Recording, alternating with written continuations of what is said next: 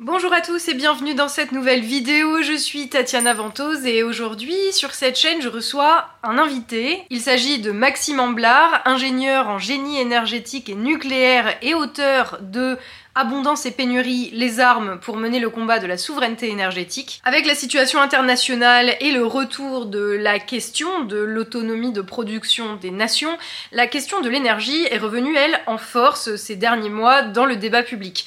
Car en effet, sans énergie, il n'y a pas de production agricole ou industrielle, et donc pas d'indépendance qui tienne. De notre capacité à produire l'énergie dont nous avons besoin dépend donc notre capacité à répondre aux besoins matériels, concrets, physiques euh, du pays. L'énergie est donc plus que tout autre sujet au cœur de tout projet de société, quel qu'il soit, à moins bien sûr que l'on s'imagine que l'on peut déléguer la production de ce dont nous avons besoin à des pays tiers, ce qui semble malheureusement être ce qui s'est fait ces dernières décennies en France. Au-delà de ces aspects euh, scientifiques, évidents, la production d'énergie est donc une question qui est éminemment politique. Mais à l'heure où les rôles de chacun semblent être devenus un peu flous, à l'heure où les politiques se font les héros de la science lorsqu'elle leur discours, bien entendu, à l'heure où certains scientifiques se mettent à promouvoir des modèles d'organisation sociale, bref, à une heure où chacun semble sortir de ses attributions et où dans le même temps on commence à se rendre compte que tous ces experts en tout genre qui nous ont abreuvés de discours depuis 40 ans,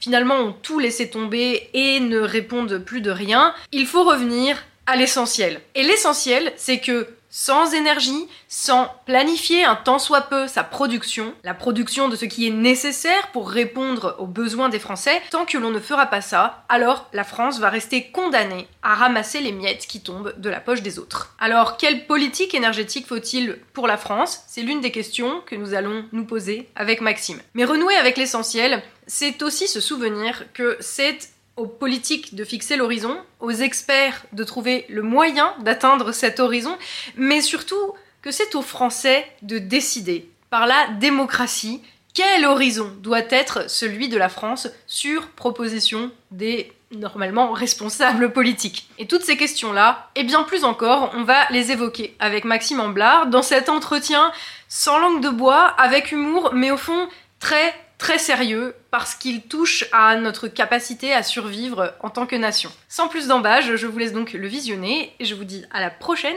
et surtout, prenez soin de vous. Bonjour Maxime. Bonjour. Tu es euh, auteur de Abondance et pénurie, les armes pour mener le combat de la souveraineté énergétique. Tu es surtout euh, ingénieur en nucléaire. Alors, tu vas, tu vas bientôt perdre ton travail parce qu'il n'y aura plus d'eau pour refroidir les centrales nucléaires Ah oui, oui, la fameuse polémique de l'eau récente là qui est lancée par, euh, bah, par les écologistes en fait. J'ai l'impression qu'ils ont plus de grains à moudre au niveau de, des contestations qu'ils peuvent avoir face au nucléaire, que visiblement euh, notre gouvernement a enfin décidé, je suis un peu biaisé, mais enfin décidé de relancer véritablement le nucléaire en France, moi dans les intentions, on va voir dans les actes. Euh, et les écologistes, j'ai l'impression, se trouvent un peu là, euh, désarmés. Qu'est-ce qu'on va faire? Alors bon, on va, va attaquer sur l'eau. Ça y est, ils ont trouvé un nouvel os à ronger. C'est l'eau. Sauf que, sauf que ça marche pas. Sauf que c'est, Alors pourquoi, Alors pourquoi? Parce que ça, ils ont du mal à le comprendre, j'ai l'impression. Euh, la différence entre consommation et prélèvement. Le prélèvement de l'eau, on va, on va faire passer de l'eau pour faire refroidir quelque chose, par exemple, et après on va rejeter cette eau légèrement plus chaude, mais on va la rejeter dans le cours d'eau. D'ailleurs, la problématique de la température, on peut aussi en parler, c'est pas vraiment une problématique, c'est plus une problématique réglementaire plutôt qu'une contrainte physique à part entière. Un réacteur nucléaire, tout ce qu'il a besoin, c'est vraiment de l'eau. Qu'elle soit à 10 degrés ou à 40 degrés, ça change rien pour le fonctionnement du réacteur nucléaire. Le rendement va être un peu détérioré, ça c'est la thermodynamique qui nous le dit, mais euh, ça, arrivera quand même à refroidir le réacteur. La problématique de la température, c'est vraiment une contrainte réglementaire pour ce qui est de pas trop réchauffer le cours d'eau pour pas déstabiliser la faune, la faune et la flore aquatique. et c'est tout à fait louable. Après encore, euh, il faut revoir la quantification, etc. Mais c'est tout à fait louable, mais en soi, euh, le réacteur, ça ne l'empêche pas de fonctionner. Par contre, ce qui est déterminant pour le réacteur, c'est vrai, c'est le débit de l'eau en entrée. Il faut un minimum de débit pour pouvoir refroidir un réacteur en fonctionnement. Certes. Ce débit, si on met un aéroréfrigérant, les grandes tours, tous les réacteurs n'ont pas un aéroréfrigérant. Hein. Ceux qui sont en bord de mer, ils n'en ont pas. Et il y en a quelques-uns en bord de fleuve qui n'en ont pas, parce qu'on a jugé à la conception que le débit du fleuve était suffisant. Ces aéroréfrigérants permettent de refroidir euh, le réacteur avec un minimum d'eau en fait en entrée, parce qu'il suffit juste de compenser la perte par évaporation de l'eau. Pour compenser cette perte par évaporation, on va prélever, prélever l'eau dans un, cours d'eau, mais c'est l'équivalent de 5 mètres cubes par seconde, c'est un gros ruisseau. Ça va, pas non plus dramatique. Il faut savoir d'ailleurs qu'aux États-Unis, il y a la centrale nucléaire la plus grosse des États-Unis, qui a trois réacteurs, il me semble, trois ou quatre, euh, à Pablo Verde, euh, qui est dans, milieu de l'Arizona, pas loin de Phoenix, qui refroidit, au milieu du désert, hein, qui refroidit sa centrale avec les eaux usées de Phoenix. Voilà. Donc même dans l'hypothèse où on n'aurait plus d'eau, bah, déjà, avant que le Rhône arrive à sec, euh, franchement, euh, je pense qu'il y a du temps qui peut passer. Mais même dans l'absolu, euh, imaginons, il n'y a plus d'eau, on est obligé d'arrêter les, les centrales en fait, qui sont en bord de fleuve parce qu'il y a une problématique de l'eau, etc. Ça n'empêche pas déjà d'avoir les centrales qui fonctionnent en bord de mer de continuer à fonctionner, parce que ça, on risque pas de manquer d'eau, hein. au contraire, on aura peut-être même trop. Et surtout d'implanter les nouveaux réacteurs qu'on veut construire en bord de mer de préférence, et en mettre moins en bord de fleuve. par exemple, je sais que euh, pour les nouveaux EPR2, il n'y aura pas l'UL qui doit être désigné. Il y a euh, Gravelines, donc, qui est à côté de Dunkerque, qui est aussi en bord de fleuve, qui normalement doit être désigné, et possiblement à Bugé, Bugé qui est pas très loin de Lyon. Donc c'est au niveau du Rhône, mais il faut savoir que à Bugé, euh, la perte par évaporation de l'eau, c'est 0,64% du débit d'étiage du Rhône. Donc c'est rien, du tout. Le débit d'étiage, c'est le débit le plus bas qui a été observé euh, du Rhône à cet endroit-là. Bon, c'est rien du tout. Et la plupart des réacteurs, encore une fois, ils prélèvent de l'eau, ils le rejettent dans l'environnement sous forme d'eau, et il y a un minimum de réacteurs, une très faible quantité, qui consomment de l'eau et qui la transforment en vapeur d'eau. Merci pour cette réponse. Alors c'était une question un peu troll, mais euh, au final avec une réponse très sérieuse. Mais ça mérite à mon avis des explications, oui, parce qu'on entend tout et n'importe quoi, et il y a certaines personnes qui essaient de faire du débunkage, euh, du bon débunkage, notamment sur Twitter, mais quand on voit la, force, euh, la force de communication et médiatique qu'il y a derrière, qui est mobilisée enfin, par EELV, pour dire des grosses conneries et pour encore faire peur sur des sujets qui pas du tout problématiques et qui ne sont pas une contrainte physique intrinsèque euh, impossible à relever pour le nucléaire. C'est une aparté, mais à chaque fois qu'on entend les, écologistes, euh, on a l'impression que euh, pour le renouvelable, des trucs qu'on n'a jamais fait, c'est tout à fait possible de le faire, il n'y a aucune contrainte, c'est possible, si on veut, on peut. Mais alors pour le nucléaire, tout est une fatalité on n'y arrivera jamais, c'est quelque chose de vieux, on a tout fait, à la poubelle parce qu'il n'y a plus rien à faire de vous. Non, c'est faux, c'est faux. Il y, a, plein de choses à faire pour le nucléaire, il y a des générations de nucléaire qui arrivent, euh, qui permettent, vont pouvoir exploiter le combustible de façon beaucoup plus optimisée qu'aujourd'hui, on, en reviendra peut-être plus tard. Et, le nucléaire a encore beaucoup d'avenir devant soi, hein, contrairement à ce qu'on veut nous faire croire. Ça a l'air de, beaucoup t'agacer. Donc on va passer à un sujet qui va beaucoup moins t'agacer, à savoir euh, comment la France, euh, comment euh, nos dirigeants ont abordé la France sur le plan énergétique. T'as envie de me... non mais on entame tout de suite dans le vif du sujet. On dans le dur, oui. Voilà. La question c'est comment on est passé en 50 ans d'un système construit dans le but d'être indépendant dans notre production d'électricité à aujourd'hui on va peut-être vous couper le courant si vous ne mettez pas des pulls à col roulé et que vous mettez un peu trop de chauffage. Alors là, c'est vraiment une question très très large, et qui s'éloigne d'ailleurs de la technique en soi. Il y, a, il y a un aspect politique, il y a un aspect économique, il y a un aspect sociétal aussi, idéologique beaucoup. Et euh, il n'y a pas que les écolos, je veux dire, les libéraux avec leur marché, euh, concurrence, etc., ont aussi euh, pas mal tapé sur le système énergétique français. Ça, tombe bien, puisque euh, justement, la première question dans ce, dans ce bloc euh, sur le sabordage de la France, c'est euh, la question de la privatisation. Comment on a privatisé ce qui rapportait chez EDF et qu'on a quelque part forcé la concurrence sur le marché de l'électricité, qui était un marché où finalement il n'y a pas de concurrence naturelle. Euh, mais où au final, euh, bah, l'UE nous a imposé euh, que, raquette, enfin que, que DF s'auto-raquette et vende à perte 25% de sa production à des courtiers qui produisent rien non plus d'électricité. Donc voilà, non, mais enfin, c'est peut-être pas forcément des questions techniques, mais ton, ton, ouvrage est quand même aussi assez politique, en tout cas il veut donner des armes. Je, je parle pas de ça, en fait, dans mon ouvrage, je parle pas de ces aspects-là, je parle que tout ce qui est lié à la physique. Je ne parle pas des décisions anthropiques avec un A, hein, euh, tout aussi débiles puissent-elles être, mais euh, j'en parle pas parce que moi, ce qui mm. m'intéresse dans cet ouvrage, c'est vraiment de déterminer quelles sont les contraintes physiques intrinsèques aux ressources, enfin qui pèsent sur les différentes sources d'énergie qu'on a à disposition, et au regard de ce que je définis comme étant la souveraineté énergétique, comment, enfin, quelles sont les contraintes que je veux, enfin, que je priorise ou pas, et ce qui me permet de faire une hiérarchisation après de ce qui est le plus respectueux de la souveraineté énergétique d'un mm. pays et de ce, qui, de ce qui est le moins. C'est juste physiquement en fait. Et c'est pas parce qu'on a cette base qu'on peut pas faire tout et n'importe quoi parce qu'on prend des décisions débiles pour s'aborder notre, propre industrie euh, énergétique. Alors ça c'est tout à fait possible. L'un n'empêche pas l'autre. Mais en termes de contraintes physiques intrinsèques, euh, est-ce qu'il y a euh, des raisons concrètes et pragmatiques qui font que, par exemple, on a négligé euh, l'entretien euh, des centrales nucléaires, l'abandon à moitié de certaines infrastructures, le fait qu'on n'ait pas prévu de construire de nouveaux réacteurs alors qu'on avait quand même des unités de recherche qui étaient assez avancées. concrètement et physiquement, c'est quoi qui a bloqué là? Vu que c'est des décisions politiques, euh, généralement, elles sont rarement basées sur le concret et sur le, réel. Enfin, malheureusement. En tout cas, à cette époque-là, elle l'était très peu. Euh, il faut savoir qu'un réseau électrique euh, doit toujours être à l'équilibre entre consommation et production. c'est la, base, ça c'est physique pour le coup. et, ce, qui en, fait du coup un monopole naturel en fait, parce que c'est une distribution d'un bien entre guillemets euh, à flux tendu en fait, c'est un flux ça ne se stocke pas en l'état, euh, et donc par définition on tend vers le fait que ce soit, je ne suis pas un économiste, mais du peu de ce que j'ai lu, je d'accord pour dire que toute la distribution comme ça, par le réseau de transport est un monopole naturel.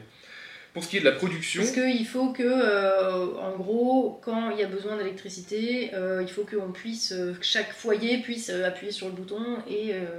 Bah, c'est surtout que si on juxtapose des réseaux de transport différents, ça devient le sbeul en fait, parce que chacun va avoir sa fréquence de fonctionnement. C'était le cas au début de l'exploitation de, de l'électricité en France dans les années 1900.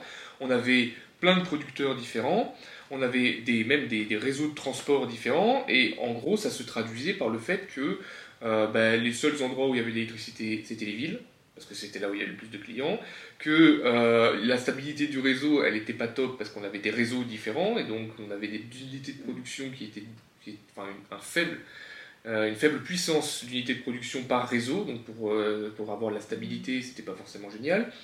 Et euh, ils investissaient aussi à cette époque-là très peu dans des grosses capacités de production d'électricité parce que les petites étaient plus rentables. Par la, par la logique du coût marginal, enfin de la, par la théorie marginaliste, euh, la rentabilité est maximisée. Bon là je le dis avec des mots qui sont pas très techniques, on va peut-être euh, m'accuser de, enfin, me taper parce que les économistes vont me dire quelle horreur, qu'est-ce qu'il dit, mais en gros l'optimum est atteint quand le quand euh, la capacité de production est très proche de la capacité de la consommation en fait. Donc euh, c'est une espèce de cote maille taillée, pardon. Mais comme la consommation elle varie hein, en fonction de l'année, évidemment elle varie en fonction de la journée déjà. On a un pic généralement vers 19h, mais elle varie en fonction de l'année. C'est-à-dire en été, euh, au niveau du pic, on peut, enfin en hiver on peut consommer parfois deux fois plus d'électricité qu'en été au niveau du pic. Enfin, on peut passer de 40 à 80 gigawatts de puissance demandée. Et en gros, la théorie marginaliste, elle, tend à dire que bon, bah, la puissance optimum à avoir sur le territoire, c'est euh, une moyenne. En gros, c'est une cote mal taillée, on a une moyenne au milieu, donc en été, on n'a pas de problème, en hiver, on passe plus les pics. Et le système européen est calé sur cette théorie marginaliste.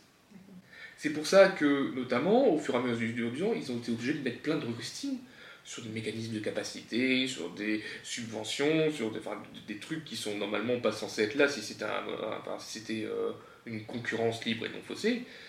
Il n'y a pas besoin de mettre des rustines sur un truc euh, parfait. Ben là, ils en rajoutent, ils en rajoutent, ils en rajoutent, parce qu'ils s'aperçoivent que ben, faire une théorie marginaliste comme ça sur ce genre de biens, ça n'encourage pas les entreprises à investir dans des capacités de production parce qu'elles ne sont jamais garanties euh, de pouvoir couvrir l'entièreté de leur coût de production, mm. juste le coût marginal une part du coût de production, euh, que les systèmes fluctuent totalement. Enfin, il y, a plein d'aspects, on va peut-être pas y aller en détail parce que c'est compliqué, mais il y a plein d'aspects qui font que bah, ils sont obligés de, de payer, de payer le fait d'avoir de la puissance disponible et pas que de la fabrication d'électricité, c'est le mécanisme de capacité. Oui, en fait, on paye, on rémunère, on rémunère des, producteurs d'électricité pour euh, avoir à disposition de la puissance pouvant être appelée quand on en veut.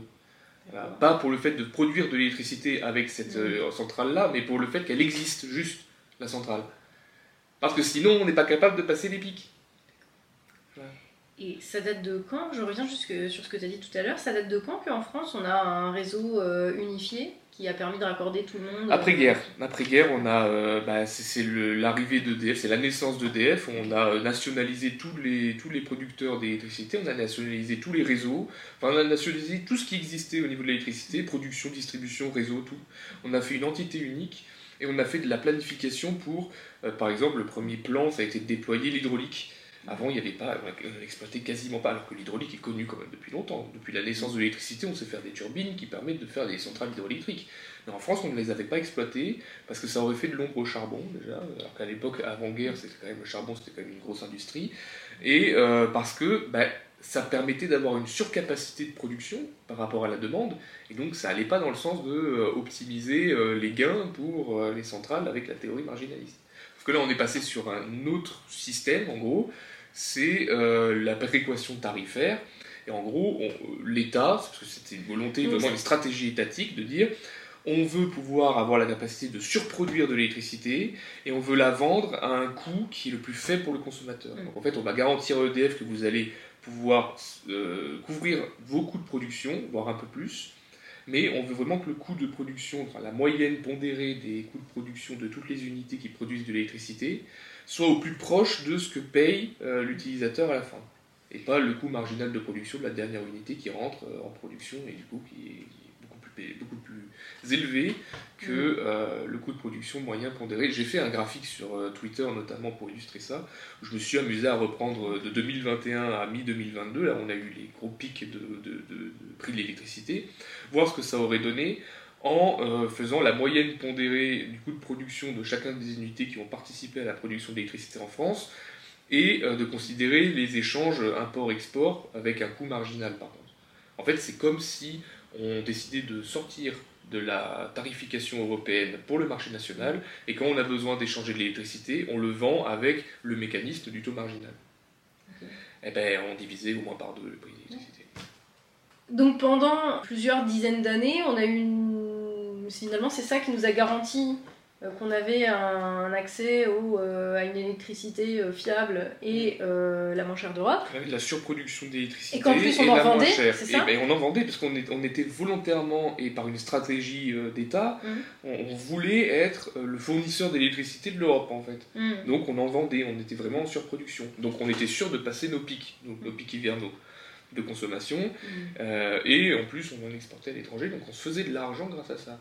Ah oui, parce que contrairement à ce que d'autres nous disent, non mais je sais plus quoi faire quand ça, mais nous dire que oui, si on sort du marché européen de l'électricité, on n'a plus d'interconnexion avec les autres pays. Non, en fait, les interconnexions, c'est des lignes électriques qui traversent les pays. On ne va pas faire sauter les lignes électriques si on sort du marché européen. Il faut arrêter d'être débile, en fait. Et ça existait avant le marché européen. Il y en avait moins, mais ça existait quand même avant et on échangeait de l'électricité, on en vendait, on en achetait. D'ailleurs, les Anglais ont fait leur Brexit, et pourtant on continue à échanger l'électricité avec eux. Donc euh, c'est un flux physique. Vaut mieux pour eux d'ailleurs, visible. Oh, ils n'ont pas forcément fait les bons choix. Mmh. Ils ont, appliquent encore les, la théorie marginaliste pour ce qui est de leur tarification de l'électricité, donc ils font un peu les mêmes conneries que si on faisait dans l'Union Européenne. C'est pour ça que leurs prix sont assez élevés. Comme quoi, euh, sortir de l'UE ne garantit pas qu'on a une politique cohérente derrière. Ah non, mais absolument pas. Retrouver sa souveraineté, ça ne veut pas dire qu'on arrivera à ne pas aller dans le mur, mais on ira souverainement dans le mur. Par contre, on peut... Ou pas ou pas. Par contre, on sera libre de ne pas y aller. Alors que si on n'a pas notre souveraineté, on sera dépendant de ce que décident les autres. Et si les autres ont décidé de nous amener dans le mur, alors on pourra rien faire. Et c'est un petit peu là ce qui s'est passé. Euh, ah ben c'est pour le marché de l'électricité, c'est là oui. Mais euh, accuser toujours l'Union Européenne, c'est mm. bien une chose, mais on enfin, la France a quand même signé les traités. Et nos dirigeants ont signé les traités. Voire les a initiés. Voire les a initiés. Parfois on est plus zélé, euh, on est encore plus zélé pour l'application. Donc, Pour revenir sur la question du nucléaire, on nous a quand même pas mal vendu qu'il fallait absolument, euh, comme l'Allemagne, justement, enfin pour revenir à la question de l'Europe, euh, comme l'Allemagne, il faudrait, il aurait fallu sortir absolument du nucléaire. Est-ce que c'est une décision qui se justifie euh, scientifiquement ou est-ce que c'est idéologique pur ou est-ce qu'il y a des intérêts en jeu? Enfin, c'est est-ce que c'est au moins déjà, est-ce que ça se justifie scientifiquement, euh, pragmatiquement? J'ai envie de dire, parce que le but, c'est quand même qu'on ait de l'électricité, si possible la moins chère et la moins coûteuse possible, euh, et la moins carbonée possible. Donc, à partir de ce moment-là, est-ce que scientifiquement sortir du nucléaire a un sens? Je vais revenir sur, sur une anecdote que j'ai. J'ai entendu ça lors de l'audition de la commission d'enquête de Nicolas Sarkozy, qui était président du coup à l'époque de la décision de l'Allemagne de vraiment arrêter tous les réacteurs qui restaient la décision de l'Allemagne de sortir progressivement du nucléaire était déjà actée depuis longtemps. Hein. Ils, voulaient, ils, ont une, ils ont un passé vraiment très très compliqué avec le nucléaire, et euh, leur politique énergétique pensait déjà ça. Fukushima a donné un boost. Il faut rappeler quand même que Fukushima, l'accident nucléaire de Fukushima, euh, qui a fait fondre trois réacteurs nucléaires de la centrale sur six, euh, est quand même initié par l'un des tremblements de terre les plus puissants qu'il y a jamais eu euh, sur l'archipel, et l'un des tsunamis les plus puissants qui a aussi touché l'archipel, qui a ravagé des kilomètres de côte derrière. Il y a des centrales qui étaient en bord de mer, pareil, sur la même côte, en fait, qui ont été touchées, mais qui n'ont pas eu de problème, qui n'ont pas eu ces inondations, etc. Fukushima Daiichi, la digue n'était pas assez haute, donc il y a eu l'inondation. Il y a eu des pertes de possibilité de refroidir les réacteurs, ce qui les a fait fondre. Il y a eu un mort par irradiation. 1. Et 12 000 morts du tsunami, de l'eau, du raz-de-marée, hein, un seul mort par irradiation.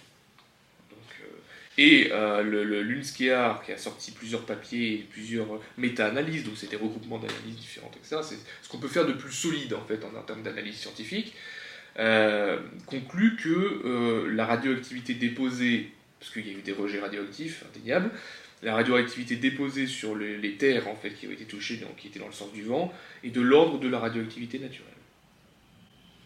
Ça, c'est euh, quelque chose qu'avait aussi dit euh, Tristan Camin quand il était venu sur cette chaîne.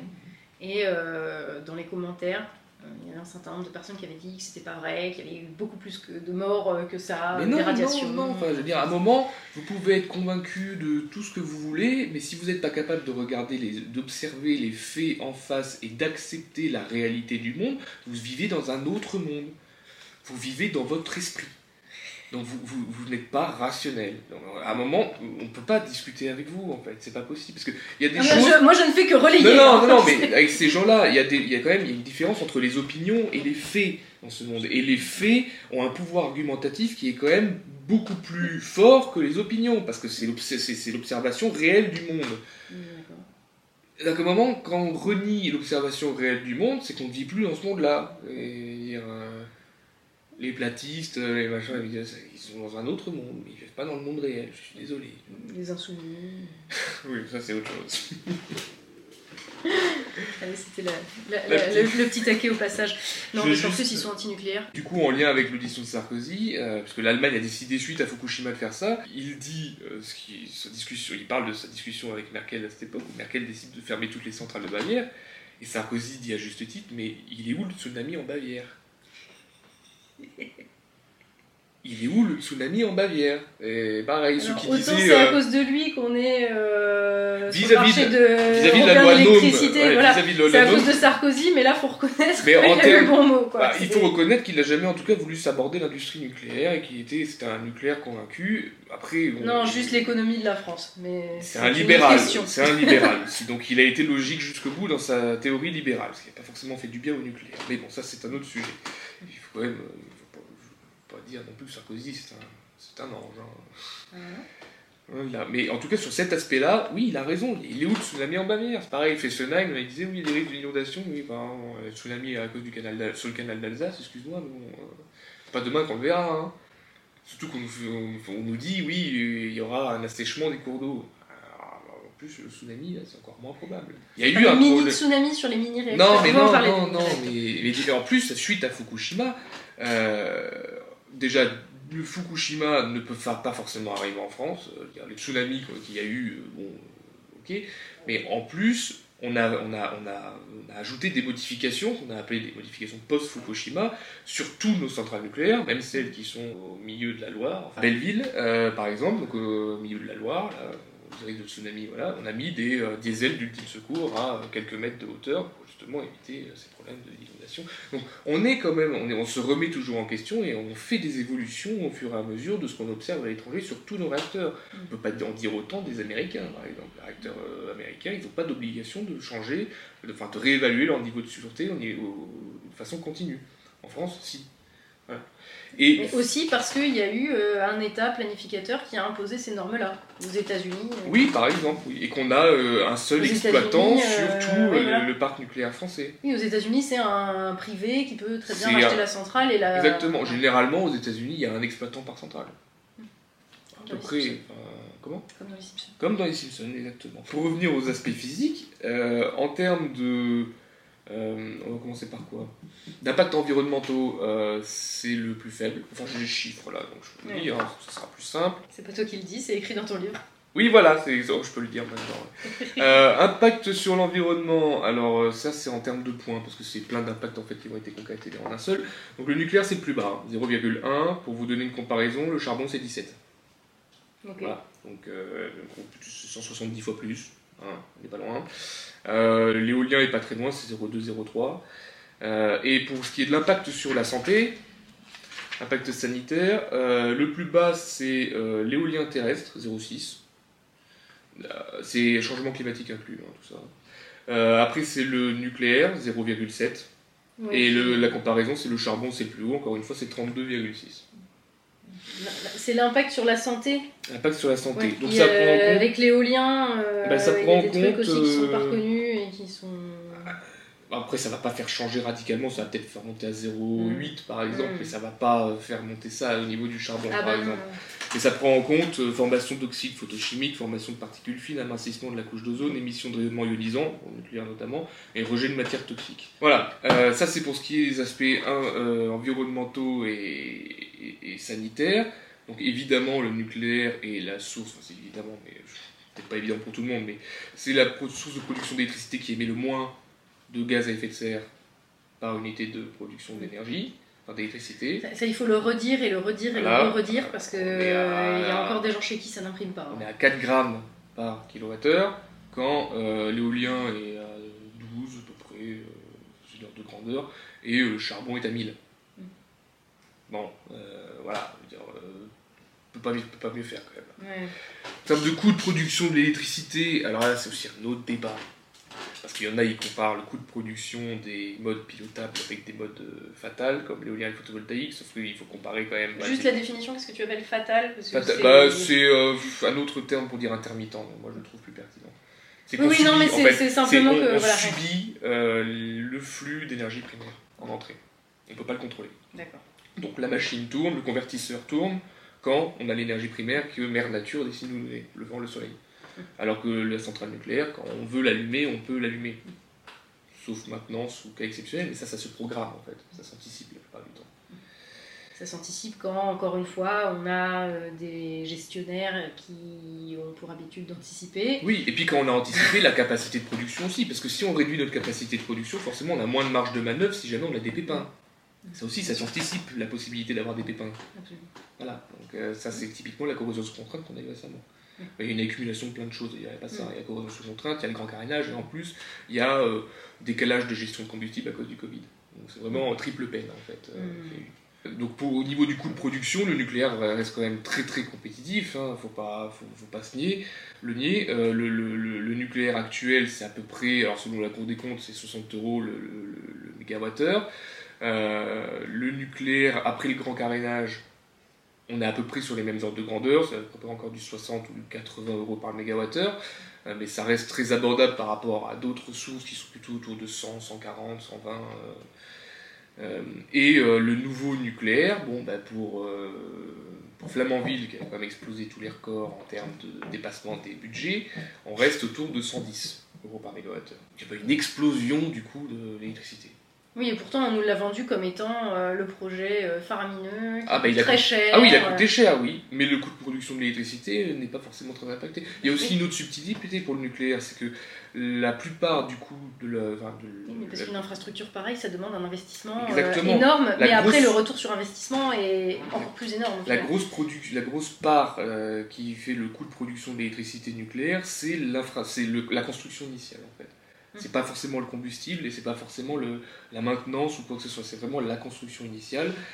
Et euh, ce paramètre-là dépend énormément du taux d'actualisation. Donc, euh, le taux d'actualisation, c'est euh, si on avait placé cet argent, l'argent qu'on met pour construire ça ailleurs, quel aurait été le rendement qu'on aurait eu? C'est quelque chose de très très financier hein, pour le coup.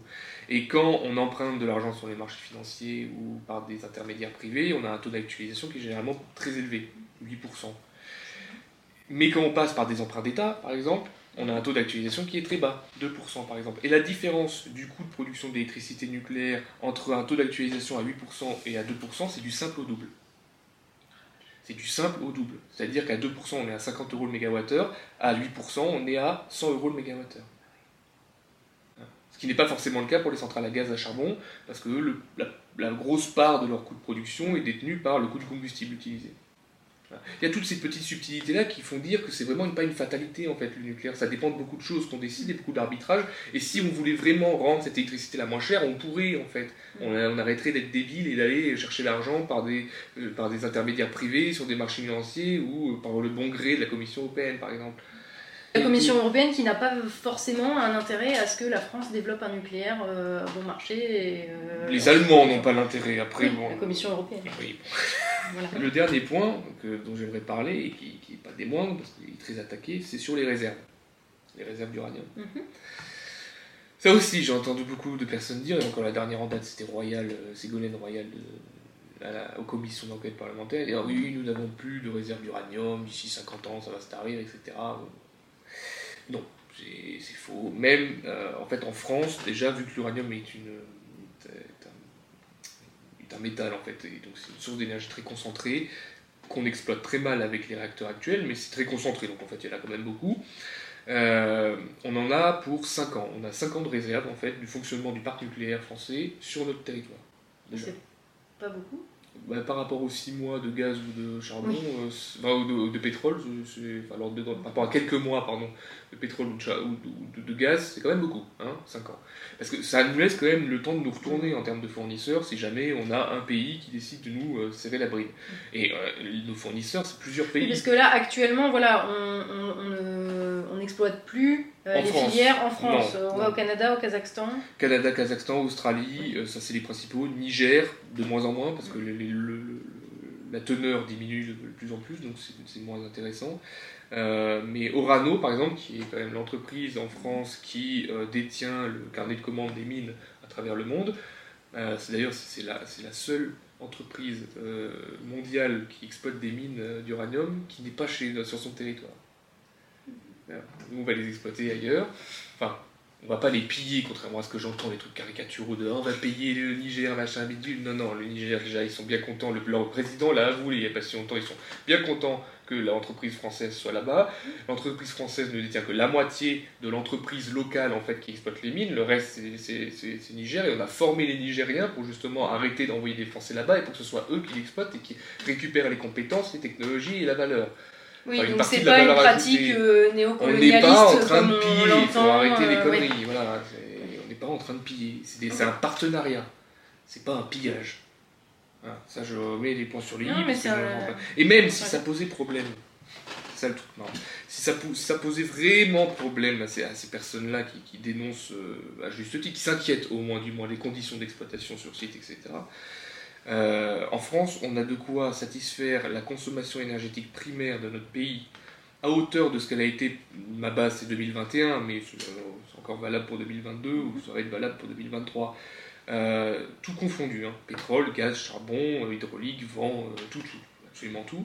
On peut satisfaire cette demande énergétique primaire-là grâce à notre, nos réserves d'uranium appauvries la conséquence de l'enrichissement du combustible, enfin de, l'uranium. On a de l'uranium appauvri euh, dans des entrepôts.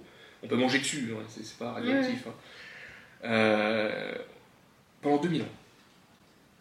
En France. Ici, sur notre territoire, en France. 2000 ans. 2000 ans.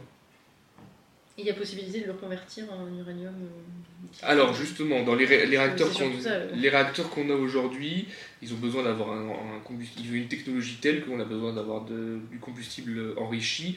Et euh, dans ce combustible-là, on n'exploite que la capacité énergétique de à peu près 1 ou 2% de l'uranium naturel. Ça, c'est la technologie qu'on a actuellement. Encore une fois, c'est pas une fatalité. Euh, et si on. Donc, Orano a 30 ans de réserve en carnet de commande d'uranium. Et si on est vraiment dans la merde, euh, on peut réenrichir, réenrichir le combustible appauvri qu'on a, et ça nous fait 30 ans de plus. Ça, va. ça donne de la visibilité, même avec les réacteurs actuels. Si on change de technologie, qu'on prend les surgénérateurs, les réacteurs surgénérateurs comme était Super Phoenix, Phoenix et comme devait l'être Astrid. Oui. Là, on peut, on peut en théorie exploiter. Alors, la théorie dit que c'est 100% de l'énergie contenue dans l'uranium naturel la pratique, il y a toujours bien sûr des contraintes technologiques qui fait que c'est plutôt autour de 80-70%. Mais c'est toujours mieux que 1 à 2%. donc on démultiplie les réserves qu'on a, et c'est pour ça qu'on arrive à 2000 ans avec notre réserve d'uranium appauvri en fait. 2000 ans, on deviendrait euh, bah, l'Arabie Saoudite du nucléaire. Le Wakanda du nucléaire. et puis là, pour le coup, on pourrait inonder nos voisins d'électricité bas carbone sans aucun problème. Mais on le fait pas. Il y a eu un choix de ne pas le faire. Mais on le fait pas. Et alors justement sur les questions des responsabilités, puisque on, entend beaucoup aujourd'hui le discours euh, qui, tend à mettre un petit peu euh, ce sabotage euh, de, notre capacité de production électrique sur le dos des écolos.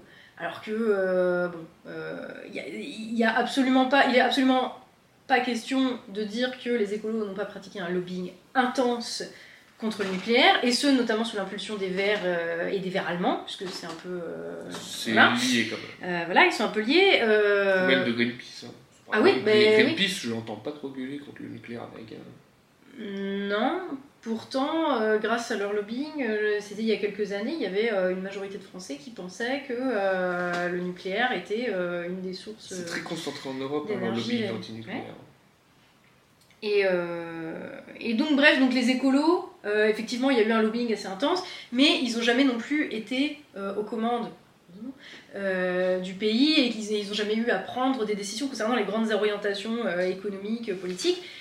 Donc, et, là, de nos jours, on a quand même tendance à entendre un petit peu de la bouche de ceux qui ont cautionné l'abandon du nucléaire, l'abandon des programmes de recherche, etc. Tu parlais d'Astrid maintenant qui disent ah c'est c'est la faute des écolos euh, voilà. Est-ce que c'est pas un peu facile quand même de bon. Euh, j'ai pas entendu, enfin je sais pas, ça vient de la bouche de qui ça? Dans, les, dans les journaux, moi je l'ai dans les journaux, chez les politiques de droite souvent, enfin des gens qui ont souvent des gens qui ont été euh, aux manettes, plus ou moins, dans les ministères, qui ont travaillé, ou soit qui étaient euh, élus euh, de la nation aux, époques où on a pris ces décisions-là, hein, que ce soit sous Hollande ou sous Jospin, voilà, c'est ça. et on va nous dire oui, mais bon, les écolos quand même, qu'est-ce qu'ils ont fait du mal? Et puis il va y avoir des éditos dans la presse qui vont dire oh là là, c'est la faute des écolos quand même, qu'est-ce qu'ils ont fait du mal? Alors moi je veux bien, hein, je veux bien que leur discours il ait absolument aucun sens, mais en attendant, c'est peut-être un peu ceux qui étaient aux manettes qui. Ah, c'est facile de dire ça, c'est sûr, hein, parce qu'ils ont rien. La, la, désinformation qui a touché le nucléaire, elle a été quand même. Enfin, l'État n'a pas fait grand-chose pour, pour l'éviter. Et elle laissait, elle laissait passer des informations factuellement fausses sans aucun problème. Des, un, véritable gouvernement qui voulait, qui était qui voulait pas tolérer ce genre de discours parce que faux, enfin factuellement faux, il aurait fait déjà en sorte de, que ce discours s'arrête, déjà, et il aurait peut-être même appuyé le nucléaire en, en débunkant ces fausses informations, en disant non, c'est faux, euh, ce qui est vrai, c'est ça, c'est ça, c'est ça. Et j'aime pas le mot de débunkage parce que euh, il y a aussi des mecs qui s'en réclament. Oui, non, mais parce que les mecs qui s'en réclament maintenant, ils ont un rapport à la science qui est le même que celui que le rapport que les évêques devaient avoir à la Bible au XVe siècle on en est aussi là, donc euh, bon, j'aime pas trop le mot de débunkage, mais en tout cas en rétablissant euh, les faits et le, réel, en fait, euh, oui, je vois ce que tu veux dire. Parce qu'à une époque, il n'y a pas si longtemps, il y a quand même quelques années, 2018-2019, il y avait une majorité de Français qui pensaient que le nucléaire contribuait au réchauffement climatique. oui, par l'émission de dioxyde de carbone. oui, oui, non, mais c'est fou. C'est fou. Et c'est seulement dans les dernières années que la tendance s'est un peu inversée. Oui, oui, oui. Mais oui, oui, c'était. Et même moi, euh, je veux dire, même nous, au fil d'actu, euh, on était, euh, on se disait, oui, ben quand même, on est anti-nucléaire. Enfin, on avait complètement, comment, acté que c'était une réalité, que c'était pas bon pour le réchauffement climatique, que ça faisait des déchets, qu'on savait pas comment s'en occuper, etc. Et euh, bah, après, ça fait partie des, des points, en tout cas moi sur lesquels je j'assume. Je me dis, bah je, oui, je me suis trompée. Parce qu'il n'y fait, avait pas je- de contradiction mais c'est ça, médiatique. il n'y avait aucune, il y avait aucune contradiction. En fait, les seuls faits que tu avais, c'était euh, oui, euh, la CRIRAD, euh, machin, et puis tout le monde, tout le monde était universellement nucléaire, non merci. Et puis en fait, tu te rends compte au bout d'un moment, tu te poses la question, tu te dis, mais en fait, pourquoi? Pourquoi? Et quand tu commences à te demander pourquoi, tu te rends compte que. Ah, en fait, j'ai peut-être été euh, victime d'un lobbying assez intensif euh, et qui émane. Enfin voilà, même dans mes cours d'allemand. Quand j'étais au collège, dans mes cours d'allemand, on me vantait, euh, alors dans les années 2000, l'Allemagne, c'était, on te vantait euh, le pays écolo, vois qui des... avait abandonné le nucléaire, qui était respectueux de la nature, etc. Et on voit le résultat aujourd'hui sur leurs émissions je vois carbone. aujourd'hui euh, sur leur des- consommation de gaz, le fait qu'ils réouvrent des mines de charbon parce que là le gaz ça commence à être compliqué. Mais En France aujourd'hui, je vois encore des, documents qui sortent d'évaluation d'élèves euh, dans l'éducation nationale qui classent le nucléaire comme énergie fossile. Non, non, non. Encore aujourd'hui. À égalité avec le charbon, le gaz, le pétrole. Non, le nucléaire est quelque chose d'à part. C'est une énergie, à, strictement parler, c'est une énergie métallique. L'uranium, c'est un métal. Voilà, c'est vraiment quelque chose. de-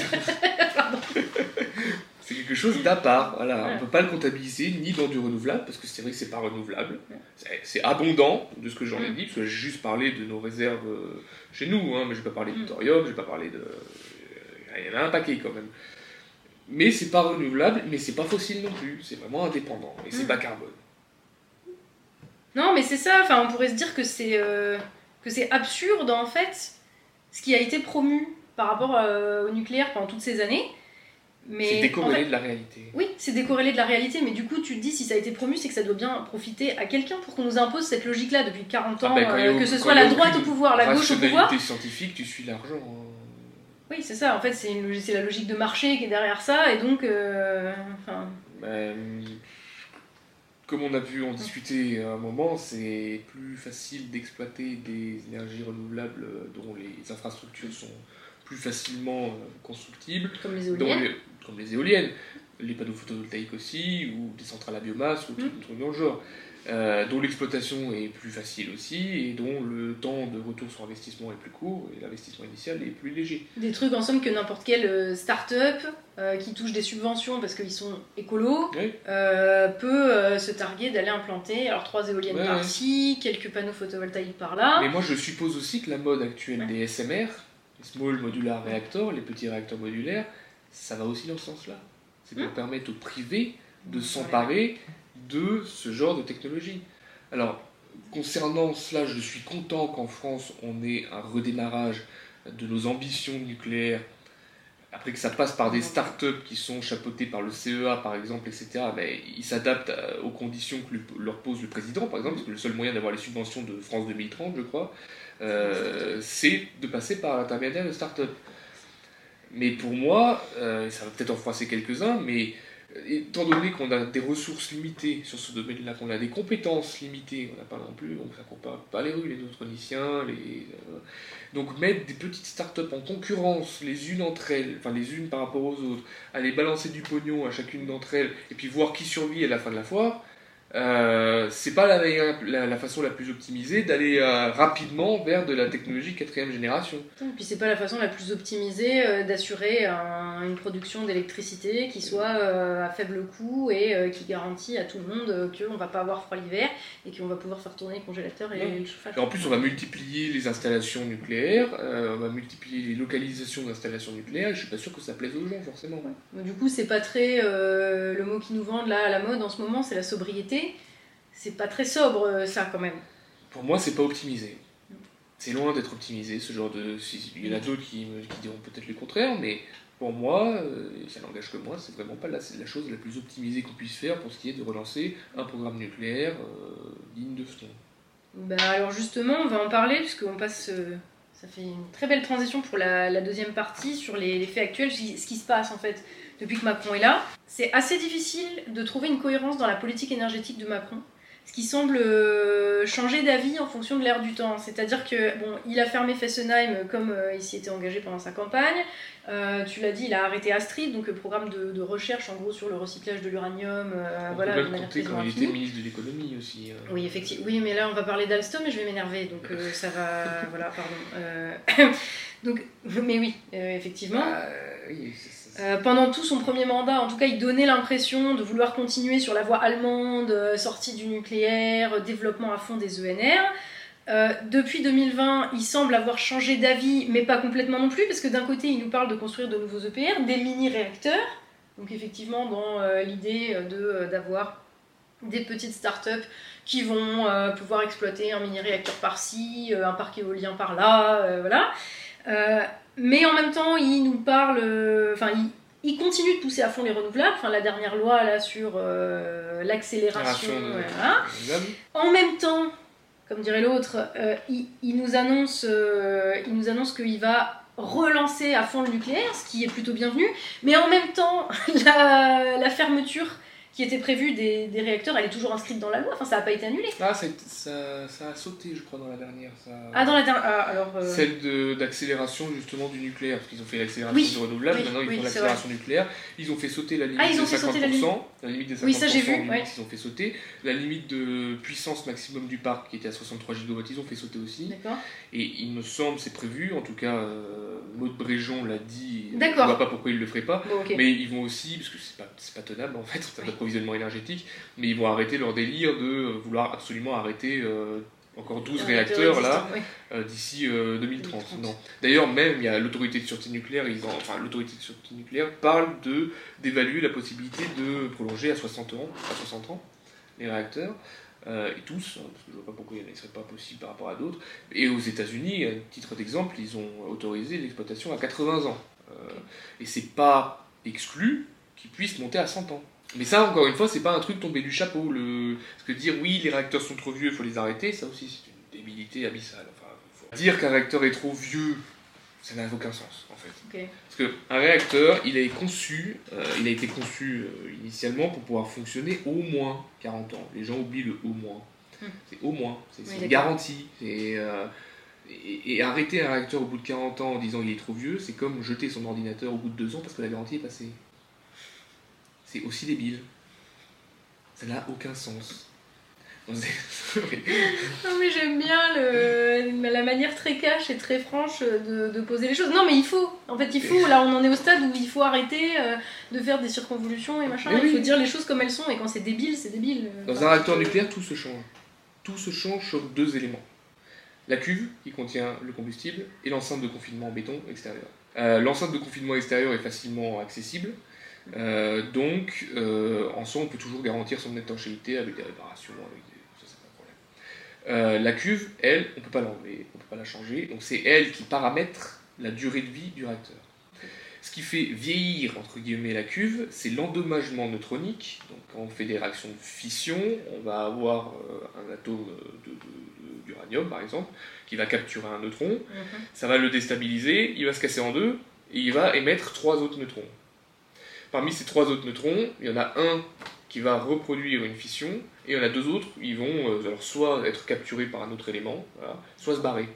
Et c'est en se barrant de la zone géo- géométrique de la cuve, quand il va s'en aller, il va possiblement interagir avec des atomes de la cuve, ce qui va euh, déplacer le maillage, en fait, parce que les atomes ont un certain maillage pour faire la résistance de la cuve, ça va déplacer des atomes dans ce maillage, et au bout d'un certain nombre de déplacements, ça fragilise la cuve qui doit quand même tenir 155 bars, 155 fois la pression atmosphérique. Mm. Et, et- et à force de fragiliser euh, cette cuve-là, ben, on appelle ça le vieillissement en fait, parce qu'au bout d'un moment, elle pourra plus tenir la pression, et du coup, il faudra forcément arrêter le réacteur. Et là, on, donc on surveille, hein, on surveille euh, tous les 10 ans, on, a des- on va récupérer des éprouvettes en fait à l'intérieur du réacteur qui ont été soumis à des radiations, et on voit comment ça a changé. On fait des surveillances, tous les 10 ans, on réévalue tout ça, et tous les 10 ans, EDF doit justifier de pouvoir faire fonctionner le réacteur 10 ans de plus. Voilà. C'est comme ça que ça fonctionne, donc il n'y a pas de euh, deadline, maintenant c'est terminé, hop, euh, Mm. deadline idéologique j'entends. hein. Euh, par contre, si l'autorité de sûreté nucléaire n'est pas convaincue, elle peut dire non. Là, on s'arrêtera là.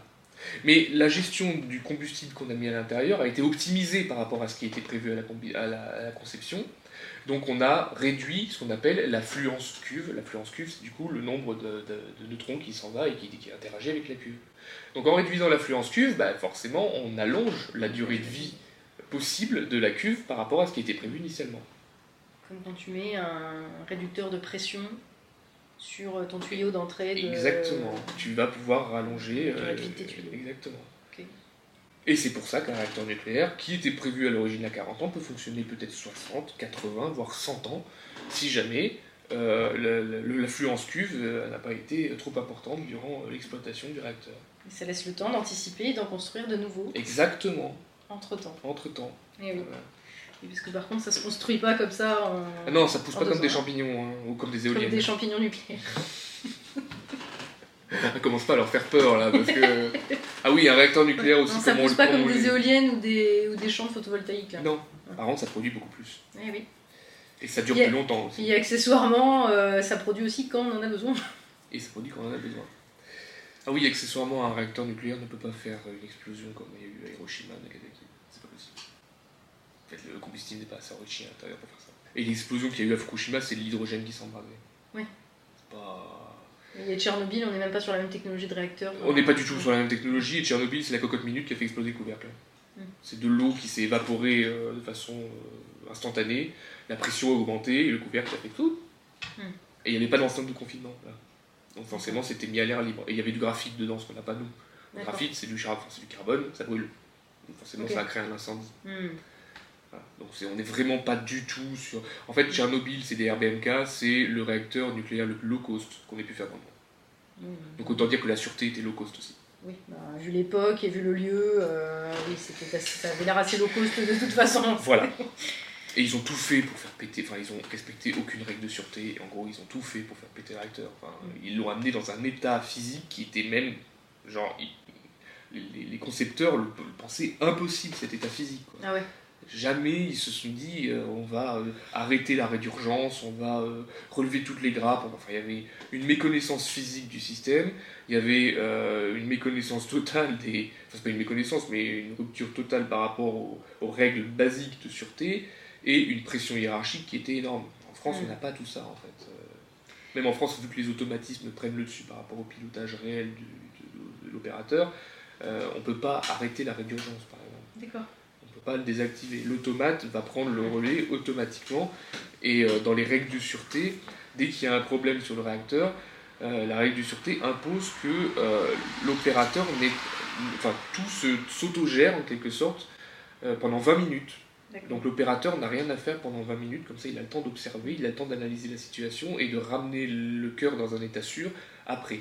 Mais sur du court terme, l'arrêt automatique des réacteurs se déclenche, il y a des systèmes de sûreté qui se déclenchent en fonction de- de- des paramètres physiques qui sont... euh, enfin, Oui, l'évolution des paramètres physiques et tout, tout, tout est fait automatiquement. Et alors pour revenir à la France, donc euh, sur le plan de relance du nucléaire euh, vanté par Emmanuel Macron, après avoir euh, continué à le s'aborder, enfin, qu'est-ce qui est réel en fait là-dedans? Ben, je pense Qu'est-ce que... qui est réel Et dans- est-ce que ce projet de relance, est-ce qu'il est sérieux? Est-ce qu'il répond aux besoins? Est-ce que Ah. c'est... Je pense qu'Emmanuel Macron, je suis pas dans sa tête, hein, mais euh, au début de... Pas y être. Heureusement pour toi, oui. Mais euh, au début, il a voulu poursuivre dans la continuité de Hollande pour avoir les écolos sous sa botte, à mon avis. Euh, c'est calcul très cynique et très politique, mais je pense que ça correspondait au personnage. Euh, voyant qu'il avait sa majorité euh, LREM sans l'aide des écolos, euh, bon, il a dit, en gros, il s'est dit, plus besoin de mettre le nucléaire sur l'autel sacrificiel pour continuer à faire plaisir aux écolos. Et avec le rapport de RTE qu'il a commandé et qui est arrivé, je pense qu'il s'est rendu compte quand même, et peut-être qu'il a été aussi un peu mieux conseillé que Hollande, il s'est rendu compte, mais sans avoir la pression des Verts derrière, que le nucléaire était quand même essentiel. Et était quand même Ouais. bien utile Mm. dans ce pays pour pouvoir maintenir un système économique. Bah, et puis peut-être euh, aussi que le, le changement de direction de l'opinion publique aussi a joué, parce que c'est quand même quelqu'un qui, euh, Qui suit les tendances de l'opinion publique. ouais, qui a l'air de dire aussi ce que les gens ont envie d'entendre. Et mine de rien, en 2017, les gens, euh, je pense, étaient beaucoup plus massivement antinucléaires. Et Mhm. la crise euh, Covid de 2020, C'est vrai, la crise Et la- Covid nous a fait a- rendre compte que le qui- qui nucléaire a- qui a- fiable. bah, qui a mis à jour en fait la crise de la production euh, qui a lieu Ouais. en France, ça a fait que les gens se sont dit ben attendez en fait je vais me renseigner peut-être que le nucléaire en fait c'est pas si déconnant que ça Et, et je sais pas, après, j'ai pas les sondages là en tête, quoi, mais il faudrait, faudrait regarder. euh, je sais même pas s'ils existent. euh, Est-ce que Si, il y a des évaluations tous les ans, je mais je crois pense pas, fait par l'IRSN. euh, il y a euh, allez, il y a 5 ans, 6 ans et euh, aujourd'hui, Oui, quand je regarde avis, les comptes des on est sur, opinions, des... ouais, ouais, ouais, ça change. sur un changement Même d'opinion. les Allemands euh, deviennent majoritairement nucléaires, pro-nucléaires. ouais. Même Greta Thunberg a... Oui. Ouais, ouais. D'ailleurs, parlant du Covid, on peut reconnaître bah, le- le- la super bonne organisation d'EDF vis-à-vis de la crise sanitaire, qui a réussi à continuer à faire fonctionner ses réacteurs. Euh, je- ils a- Malgré, ils, avaient euh, un plan, ils avaient un plan sanitaire. EDF avait un plan sanitaire en cas de. C'est ça, c'est ça qui est très bien avec le nucléaire. ça? Ça, c'est juste un héritage de- du nucléaire. On- on- en nucléaire, on fait des études pour tout. On essaie ouais, d'anticiper tout, le pire des choses qui puissent arriver tout le temps. La chute d'un avion, euh, la rupture de tuyauterie, euh, l'éjection de grappes, etc.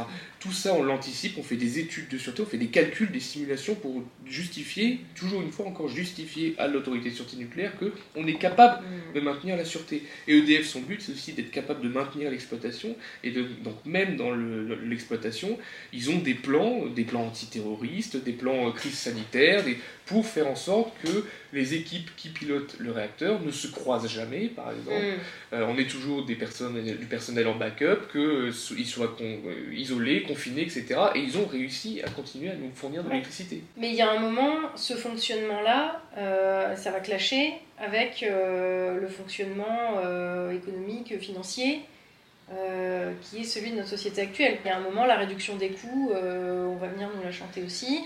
Euh, sur EDF.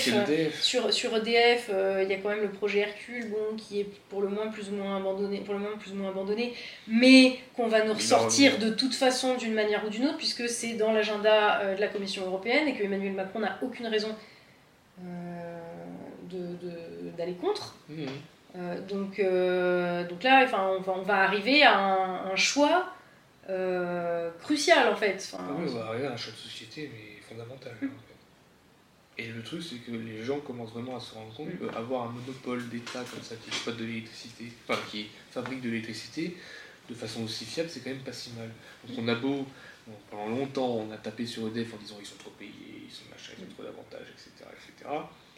Moi, personnellement, je préfère qu'on ait des employés qui soient trop payés par rapport à la moyenne, mais que euh, les dividendes, les plus-values, ils soient minimes et reversés à l'État, donc remis sur le pot commun, plutôt que d'avoir des employés qui soient mal payés, tout dans du privé, et que euh, ça aille dans la poche de quelques-uns. Personnellement, euh, je préfère l'autre système. Et après, même sur un. Enfin, au-delà de la question morale, sur la question de l'efficacité et la question pragmatique. Ah, mais clairement euh, Mais c'est pas pour rien que, d'ailleurs, il y a voilà, moi je suis pas, euh, je suis pas contre le privé euh, en soi, mais sur des sujets aussi importants, Ouais. aussi essentiels. Euh, que euh, la sûreté de nos centrales nucléaires et de notre production euh, d'électricité, je vois pas au nom de quoi en fait on devrait laisser le marché décider tout seul. Il faut y mettre Il y a un moment, en fait, ça va contre l'intérêt national. Parce que l'intérêt national, c'est d'avoir, encore une fois, l'électricité la plus propre, la plus sûre et la moins chère possible.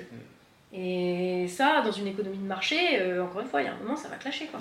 Ça commence déjà. Ça hein, bah oui, oui, ça a déjà commencé. commencé. Mais c'est pour ça que j'ai du mal à, à situer, en fait, les, Décision les décisions, Macron. bah, les décisions, les déclarations. Parce que là, on est à chaque fois dans, dans de la déclaration euh, de la part d'Emmanuel Macron.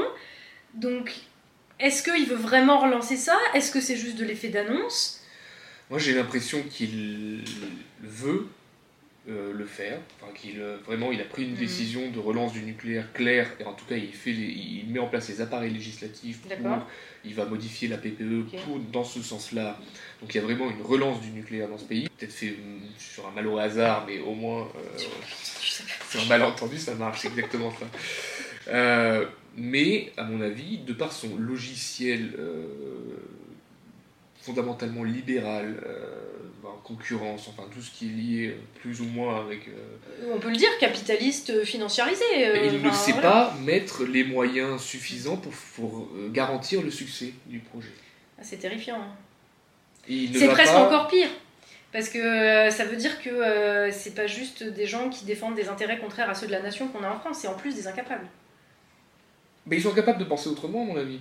Dans leur euh, façon de penser pour eux, c'est ça la bonne solution. C'est un peu comme Sarkozy qui défendait euh, pied, euh, euh, pied et main le, le- le- la concurrence. Pour lui, il a dit dans la commission d'enquête, pour moi, je, je, je suis convaincu que la, conférence, la concurrence pardon, est, est, est bénéfique pour tout, n'importe où, n'importe quand. Ça, c'est une idéologie. Et c'est pour ça qu'il a fait la loi NOM, et c'est pour ça qu'on a la reine, et c'est pour ça que EDF est en perte abyssale en ce moment, parce que là, on- j'ai fait vu un petit calcul euh, récemment sur les pertes d'EDF, 19, moins 19 milliards. Euh, si euh, on enlevait la reine, qui est une grosse partie des pertes d'EDF, à peu près un tiers, euh, si euh, on enlevait le surplus dû à, euh, au rachat d'électricité sur le marché pour le revendre à ses concurrents, parce qu'on a augmenté le tarif de la reine. Donc ça, c'est encore plus, on fout sur la merde d'EDF. Et si on met de côté les problèmes de corrosion sous contrainte, donc le- les sous-exploitations euh, du parc par rapport à la puissance habituelle, euh, et il y a une autre- un, un autre, un autre spot en plus qui faisait quelques milliards, EDF aurait pu rembourser une grosse partie de sa dette actuelle, parce qu'il aurait été à plus de 20, 20 milliards en bénéfices. près. En total, fait à peu près les mêmes bénéfices, en fait. dont une partie est euh, permis grâce à la reine. Le trou d'EDF est fictif, c'est ça que je veux dire. Le trou d'EDF est fictif, il pourrait se recomber quand on veut. Le trou d'EDF est vraiment fictif. Mais il y a des gens que ça arrange. Comme disait Jean-Bernard Lévy, c'est une pilule empoisonnée. Proglio, pardon. Proglio, c'est une pilule empoisonnée, euh, la reine, Ben, ça, qui tue à petit feu EDF. Un petit feu, euh, même assez rapidement, quoi. Et qui fait le, qui fait le taf pour la Commission européenne, parce que pour la Commission européenne, c'est une horreur. EDF, un monopole d'État qui réussit. Oui, mais encore une fois, enfin, c'est On pas. pourrait euh, s'étouffer avec ça. enfin. Oui. Et ils pourraient s'étouffer, euh, pas parce que euh, moralement ça leur pose problème. Non, C'est parce que concrètement, ça empêche leur caste de faire plus de pognon et de spéculer euh, sur. Et ça heurte aussi leur euh, idéologie, voire même religion, en fait. Ça va. Oui, mais parce que la religion, elle est là pour appuyer euh, la défense de certains intérêts. Tu vois, l'idéologie, elle Ah est oui, pas là pure euh, de nulle part. C'est pas juste un point de vue moral. Non, c'est C'est devenu un point de vue moral et ils sont, alors là, surtout, enfin, quand on commence à parler de la Commission européenne, on voit les décisions qu'ils prennent et que ce soit sur le plan monétaire, euh, sur, enfin, voilà, on l'a vu euh, l'été dernier, où il y a un moment où tu te dis, mais en fait, les, les- les gars, au début, ils ont mis en place un système qui leur bénéficiait à eux, qui bénéficiait à leur caste, ok mais là, maintenant, en fait, ils sont arrivés à un stade où ils y croient et où ils sont allés tellement loin que le truc est en train de se casser la gueule et ils continuent de se persuader que ça marche comme ça. Oui, oui, c'est fou. c'est- fou, mais c'est c'est pire que. Enfin, c'est vraiment un. Pour le coup, c'est un raisonnement sectaire en fait. C'est pour ça que je, je Là, on c'est est à la sur religion, c'est parce qu'il faut Ouais, oui, non, vraiment, mais- c'est une démarche religieuse de, de la croyance, c'est passé au dogme maintenant. Enfin, ça, c'est... Et ça va leur retomber sur le coin du nez, Ah hein, bah, quand même. hein, ça va- bah, enfin, vu ça dans l'état dans lequel on est en train d'arriver, euh, oui. oui. Et, et Emmanuel Macron, qui euh, est peut-être un peu euh, malin et qui sent aussi le sens du vent et l'air du temps. On va euh, dire il est plus proche de la colère populaire que la Commission européenne, donc euh, Oui. ça c'est met une petite pression supplémentaire quand même. Oui. Parce que la Commission européenne, ils en ont rien à foutre, ils sont élus par personne. Oui, enfin, on pas élu par grand monde non plus, mais. Allez, pardon, c'est mon opinion. mais il, il incarne, euh, il incarne la source du problème en quelque sorte pour les gens. Oui. Alors que la Commission européenne ne l'incarne pas, et puis ils sont plus loin aussi. Oui, puis ils sont plus loin et ils sont quand même beaucoup plus perchés, quoi. Euh, c'est le t'écoutes Ponchim pas- Ball, c'est le gouverneur Ponchim Ball en fait, Macron. Bah, en même temps, quand on est gouverneur de colonie, euh, on assume aussi. C'est le gouverneur de, de, de- de- qui applique Hmm. les décisions de, qui viennent d'au-dessus et qui se prend les baffes par le peuple. Il n'a pas fini. Il a pas- non, Ah, bah oui, moi aussi j'ai pensé à Damien Tarel. Spécial dédicace à Damien si tu regardes. On va enchaîner sur comment reprendre la main un petit peu, enfin en gros remettre le truc un peu en ordre. Euh, donc l'aspect plus politique euh, de la chose, euh, si j'ose dire, mais parce qu'on nous vend aussi que la réponse au défi de la production d'énergie, euh, ce serait pas de trouver des moyens plus efficaces euh, ou plus productifs de, de nous approvisionner en énergie, ou en électricité en l'occurrence avec le nucléaire, mais de tendre vers la, ce qu'ils appellent la sobriété. La décroissance. Oui, mais c'est pareil. Est-ce que c'est... mais, mais ces mots-là, en fait, c'est Ou quand on- c'est subi, l'appauvrissement. voilà. Non, mais c'est ce que j'allais dire. En fait, ces mots-là, euh, c'est simplement un moyen de nous dire, en fait, vous allez vivre comme des pauvres. Justement, c'est Jean-Marc Jancovici qui fait cette distinction à juste titre, à mon avis. C'est quand c'est quelque chose de voulu, donc on, trompe- enfin, on, on- on ne prend plus la voiture pour prendre le vélo, mais qu'on est content de le faire euh, parce que ça nous apporte des bienfaits euh, physiques, parce que ça nous fait prendre l'air, etc. Enfin, on peut être content de, de prendre le vélo hein, aussi, ça existe. Quand on peut se le permettre, oui. quand on peut se le permettre, sûr. en ville, voilà, c'est surtout les gens en ville, hein, évidemment. Oui, les mêmes gens en ville qui, euh, en général prennent beaucoup plus l'avion que euh, les gens Ah oui, la oui, non, mais euh, je parle pas de cohérence. pour aller là, après, décompresser hein. à Madrid un week-end de temps en temps comme ça. Enfin voilà. Je parle pas de la cohérence qu'il y a derrière.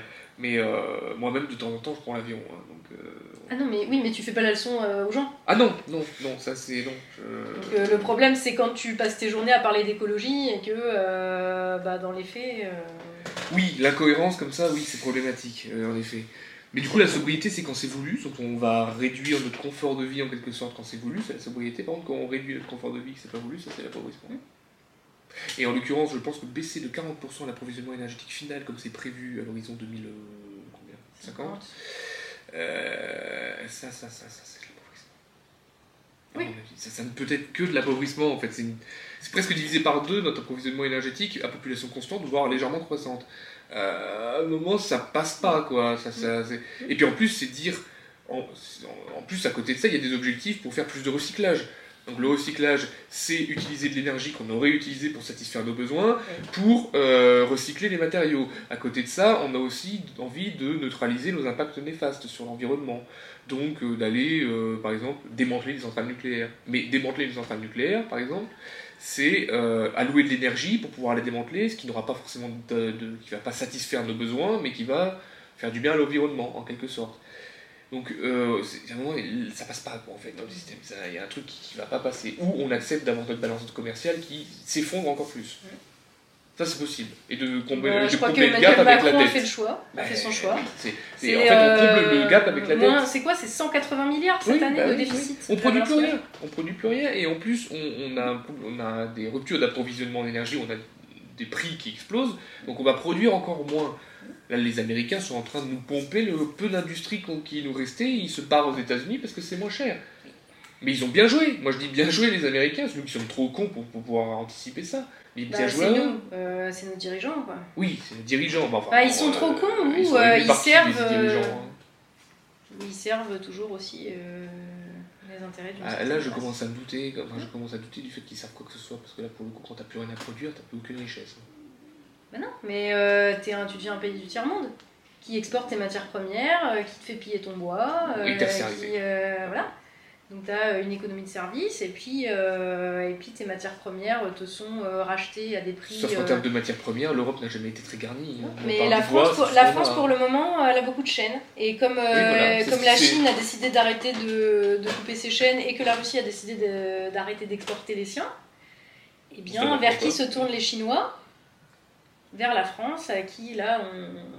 Accepte de piller la...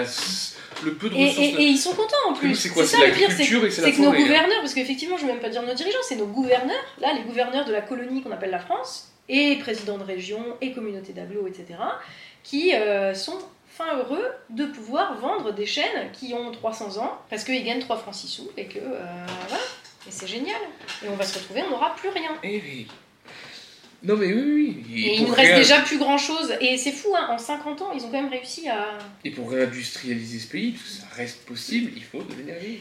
Et voilà, du coup, on en revient à la question de l'énergie, c'est ça qui est au cœur quand même de, euh, tout, euh, de tout système de production. Donc même si on décide que euh, on en a marre de se faire piller, qu'on n'a pas envie de devenir un pays du tiers-monde, ce que quoi. moi, je, ce pourquoi moi je, Oui. me, je me bats, hein, il va nous falloir de l'énergie. Oui. Et là, pour le moment, on vit encore sur les acquis du nucléaire euh, des années 70, Mhm. qui est le dernier, vraiment, enfin, le, le dernier, euh, le dernier soubresaut de planification, de, de- voilà. De volonté d'indépendance et de souveraineté énergétique, on va dire. Mhm. hein, parce que bon, euh, le gaz, on n'en a pas en France. Le pétrole, on n'en a pas en France. Le gaz, on pourra en avoir, du gaz de schiste. Parce qu'il il Ouais, y en a. mais bon, l'exploitation. euh, Moi, je est cautionne pas. hein, euh, Vu les impacts environnementaux et sanitaires, il y a peut-être d'autres moyens d'exploiter qui sont plus propres aujourd'hui à voir, mais ce serait repousser le problème. Oui. Parce que ce serait repousser le problème de 20 ans, peut-être, mais euh, bon. euh, Et puis même pour construire, fabriquer les éoliennes et les panneaux solaires, il faut une euh, le- industrie. Faut une industrie. Puis le jour où les Chinois décident d'arrêter de nous en vendre, euh, ben, toutes les startups euh, qui euh, vivent comme des parasites au crochet de l'État et du contribuable, Et même au-delà du fait de nous en vendre, parce qu'aujourd'hui c'est Vestas quand même qui est pas mal, c'est européen, hein, il y a pas mal de trucs européens qui est fait en France. Euh, enfin, au la- Portugal, pas mal pour les panneaux solaires. Oui, possible aussi, enfin, en Europe on va dire. Les Chinois alimentent beaucoup leur marché national notamment, Mhm. mais ils sont pas encore trop inondés, l'Europe, ça saurait tarder. Euh, mais au-delà de ça, les matières premières, hein, que l'acier, les terres rares, Mm. euh, tout, tout type de métaux en fait qu'on n'exploite pas en Europe et qui sont à l'intérieur, on les a pas, c'est comme ça, on va faire avec. Mais si on veut l'échanger avec autre chose, Il faut qu'on ait quelque chose à produise. échanger. faut qu'on produise de la Eh oui. valeur ajoutée sur d'autres choses. C'est le principe du commerce. Mais non, mais t'as pas vu, euh, Macron, il a réindustrialisé la France. Il y a la BPI qui a filé 7 millions dans une levée de fonds de 14 millions d'euros à une, euh, une start-up de chiens dans le métaverse. Dogami, ça s'appelle. Je ne mens pas. The- Voilà. Oui, oui. Non, mais il- Et puis on a plein de licornes oui, qui vendent vrai, les des- licornes, ouais, ouais, les fameuses. qui vendent des, des cartes à jouer, euh, enfin des cartes à collectionner de football en NFT. Voilà. Oui, ça, c'est l'industrie selon Emmanuel Macron. Mais- Moi, j'adore. Oui, mais, C'est- mais le, le- secondaire. euh, Le principe de l'industrie qui ne produit rien. tu vois. Mais le secondaire, c'est caca. Tu comprends C'est caca, ça pollue, c'est pas bien. Alors qu'on pourrait faire en sorte que ce soit neutre. Au contraire, on pourrait euh, le- réindustrialiser le pays et en plus faire en sorte que ce soit neutre en, en au, au niveau environnemental. On pourrait juste- tellement être un leader là-dedans. il faut juste, est. faut juste plus d'énergie en fait pour neutraliser euh, le- le- les impacts environnementaux néfastes.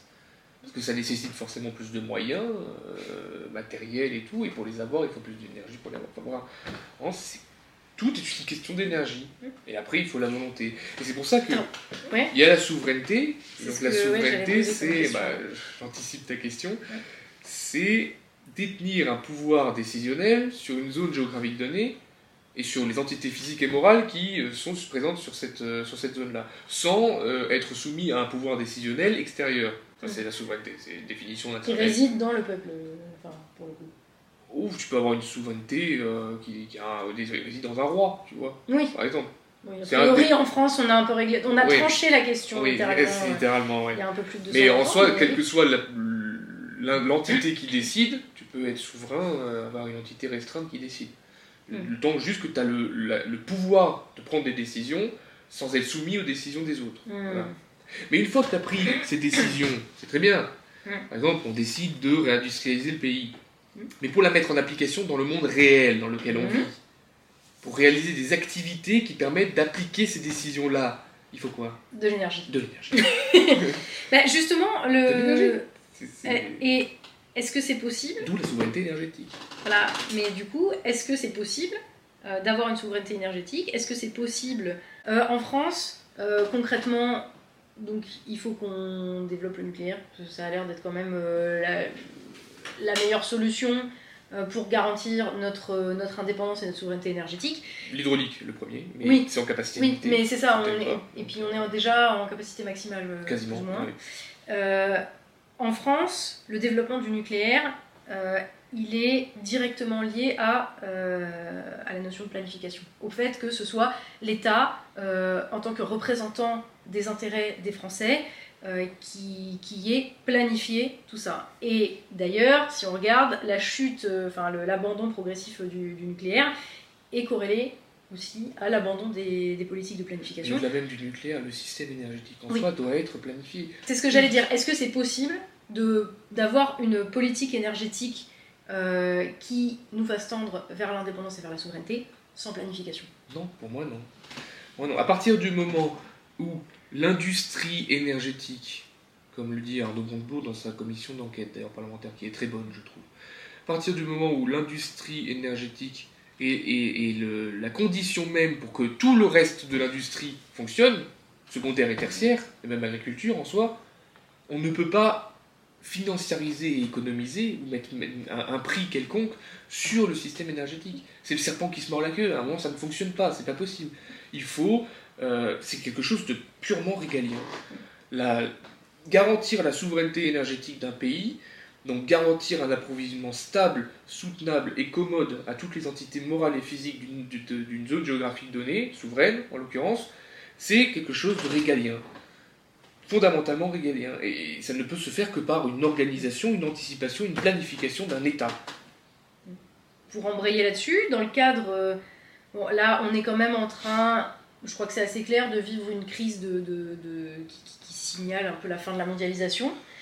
Dans ce cadre-là, on est en train de se rendre compte, et le Covid a été un peu le révélateur de ça, on est en train de se rendre compte de l'importance de relocaliser la production euh, qui a été délocalisée dans le même laps de temps qu'on a arrêté de planifier la production d'énergie d'ailleurs, comme quoi euh, voilà, c'est peut-être partir lié. du moment où on arrive en rupture, euh, bah, c'est les pays qui produisent qui vont privilégier leur approvisionnement marché national. Bah oui. On l'a vu avec le matériel médical, Eh les masques, les médicaments. Oui, mais ça tombe tellement sous le sens. Bah oui. Un enfant de, donc- de- de CP pourrait savoir ça. Enfin, et-. Après, je dis pas que tout le monde a un esprit logique, mais on Oui, à mais dans tous les cas, là, le fait est qu'on va devoir recommencer à produire nous-mêmes. Ce qu'on produisait avant, enfin, euh, Ah, les choses dont on a besoin. Donc pour tenir des objectifs de production industrielle, déjà là dans l'état actuel du pays, on, on a besoin d'énergie, ne serait-ce que pour le faire fonctionner au minimum. Donc pour commencer à produire à nouveau en France, et je parle pas de produire trois costards en velours et des glaces made in France, hein, coucou Arnaud Montebourg, désolé. Euh, non mais c'est vrai, euh, je veux dire, pour, pour tenir des objectifs de production industrielle, on va avoir besoin de beaucoup plus d'énergie Ah oui. que ce dont on a besoin maintenant. Donc la question, c'est pas tant euh, est-ce que c'est faisable parce qu'on va pas avoir le choix, mais comment Est-ce que. Selon, euh, mon- enfin, dans mon livre, je fais un scénario qui, euh, suite à mes conclusions sur la souveraineté énergétique, qui envisage ce que serait le mix énergétique de la France qui serait le plus à même d'être respectueux de la souveraineté, énerg- la souveraineté du pays. Pour ça, j'ai été beaucoup moins optimiste, on va dire, sur les, sur optimisations de consommation d'énergie finale que différents scénarios comme Négawatt ou l'ADEME ou, euh, qui tablent sur des réductions vraiment très fortes. Ça va de 40%, euh, enfin ça oscille entre 30 et 40% en général. Euh, c'est encore plus. Pour moi, là, on atteint un niveau d'appauvrissement et c'est pas ce que je veux pour mon pays. Moi, j'ai juste prolongé les tendances actuelles, donc on est à peu près à du moins 17% en tout d'approvisionnement énergétique final. Euh, à part pour le côté industrie, où j'ai dit on fait plus 30%. C'est arbitraire, hein, mais en tout cas, je, je- je parie qu'on va réindustrialiser ce pays, qu'il y aura une plus grosse demande de consommation d'énergie. Ouais.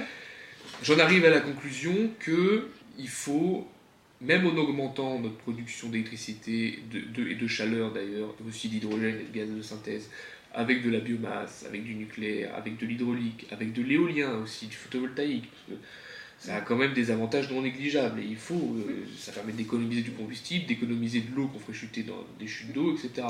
Oui, après, il faut encore une fois que ce soit planifié et pas que ce soit le Far West. Ouais, euh, exactement. Comme on a non mais bien sûr, oui, oui. la façon de le faire, problème la façon de le le faire est, quoi, est c'est- très très importante aussi. Et euh, j'en arrive à la conclusion, juste pour l'aspect nucléaire, qu'il nous faudrait l'équivalent de 70 EPR2 sur le territoire. Je dis pas de dire rajouter 70 Oui, voilà, EPR2 oui, par rapport aujourd'hui. hein. Là où. Non, non, on a déjà 56 Là, avec juste le niveau d'hyperventilation, là, je pense qu'il y avait moyen de réindustrialiser au moins tout le Nord. C'était. là, les 70 réacteurs en plus, là, tu te dis ouh, merde. Non, bah, de toute façon, il va les falloir en plus un moment parce que ceux qu'on a actuellement, ils vont arriver en fin de Bah vie. oui. hein, nous. Donc, dans tous les cas, il faut les construire, les 70 EPR2. Sur combien de temps, je sais pas, mais ça, il faut les construire. 70 réacteurs qui, qui ont une puissance de 1600 MW, il y a du boulot. au moins.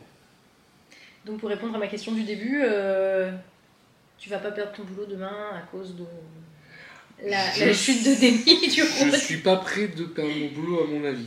Mais euh, l'industrie nucléaire a beaucoup pâti de, euh, du nucléaire bashing euh, qu'il y a eu depuis des années et on- les, les compétences et les connaissances sont quand même pas mal dispersées, perdues. Et avant qu'on. enfin, on, peut, on, va pouvoir réussir à, recréer le tissu industriel qu'on avait avant, maintenant que la volonté politique est là. Mais ça va prendre du temps. Et encore une fois, c'est une course contre la montre qu'on a contre la réduction des ressources en énergie fossile et contre le réchauffement climatique. On va être les dindons de la farce parce que nous, on n'exploite pas d'énergie fossile sur notre territoire. Donc dès qu'il va y avoir des baisses d'approvisionnement, ce qui est déjà plus ou moins le cas, euh, bah, les premiers à en subir les conséquences, les pays importateurs. Oui, parce que c'est ça, comment redevenir un pays indépendant quand euh, là on est dans un contexte géopolitique où Alors, il y on a ne sera jamais totalement indépendant. de. Non, mais plus ou moins. Maximiser notre indépendance. Euh, puis c'est-à-dire que, encore une fois, euh, si tu es exportateur d'électricité vers toute l'Europe, euh, tu joues pas avec les mêmes cartes que Non, voilà. si tu es un pays qui C'est un mélange de on va, on va tout faire, là où on peut être autonome le plus possible, ou indépendant, c'est plus le terme, le plus possible on le fait, et sur ce qu'on a euh, fatalement pas chez nous, en termes de matières premières, on l'échange avec ce qu'on produit. C'est c'est la base en fait. C'est c'est ce que j'allais dire, c'est la base de la politique. J'ai en fait. C'est du commerce, une euh, évidence voilà. dire- en disant ça, mais euh, Bah, C'est une évidence, c'est. c'est très matérialiste hein, comme façon de voir les choses, mais, Ouais, le mais en même temps, je crois que la réelle c'est le politique, concret, oui, mais là, je crois que en fait, il faut revenir un petit peu à ça, parce Oui, que c'est- euh, c'est- là, euh, les sociétés, nos sociétés, notamment les sociétés occidentales, sont quand même bien parties dans un délire euh, abstrait euh, de euh, spéculation financière, de valorisation de titres, de dettes futures, Parce que ce qui nous nourrit, ce qui nous chauffe, ce qui nous donne notre confort, c'est du bien matériel, C'est ça. dans le monde À la réel. fin, tu ne manges pas des dollars inventés dans, dans la bulle Ou financière. même du papier, pareil, Euh, non, oui, forcément. non mais tu manges pas du papier non plus, mais là on en est même plus au niveau du papier quoi. Enfin c'est, on est encore. Mais C'est pour ça que j'aime à dire parfois si jamais le monde s'effondre, etc., un rouleau de PQ vaudra plus cher qu'un un- un Ouais. billet de dollars, hein. enfin billet de, de, de- de 10 dollars. Mmh, bah, ça a une utilité euh, autre que un billet Ouais. de 10 dollars. C'est ça. Euh, si on n'a pas de patates, euh, on peut avoir tous les chiens euh, virtuels dans le métaverse qu'on veut. Voilà, on va mourir. voilà. Donc pour pas que la France ne meure, il va falloir très très très sérieusement planifier notre souveraineté énergétique. Oui. Et ça avec les gars au pouvoir aujourd'hui, Il y a du souci à se faire. ouais. Bah là, on va sur une Là il, nous bonne- faut- là, il nous faudrait un, un, un, un verre parce que là, moi, j'ai envie de picoler. Là, on va sur une bonne mais- direction, mais c'est sur un malentendu, je pense, en fait. Ouais, oui, c'est ça. C'est- plus sur un malentendu sur une véritable, un véritable projet. Et il nous en faut un projet de société.